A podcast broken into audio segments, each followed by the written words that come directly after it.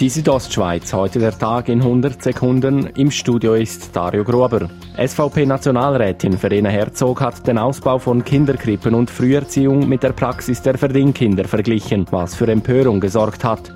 Herzog kann die Aufregung nicht verstehen. Gerade weil ich die Situationen von diesen ehemaligen Verdingkindern so dramatisch finde, will ich, dass es nie mehr so etwas gibt. Der Verein Fremdplatziert will Herzog jetzt verklagen.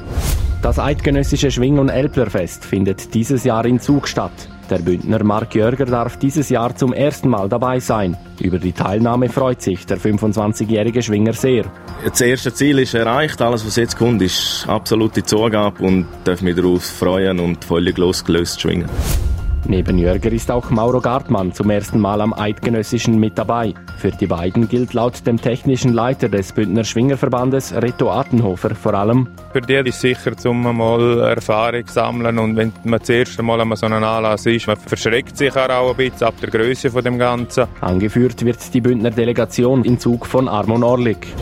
Die zu Geldstrafen verurteilten Klimaaktivisten, die vergangene Woche in Zürich und Basel Eingänge zu den Großbanken CS und UBS blockiert hatten, ziehen vor Gericht. Sie wollen die verhängten Geldstrafen nicht akzeptieren und haben Rekurs eingelegt. Damit kommt es wohl zu einer Prozesserie in Zürich und Basel, denn es waren über 80 Aktivisten festgenommen und verurteilt worden. Die Südostschweiz, heute der Tag in 100 Sekunden, auch als Podcast erhältlich.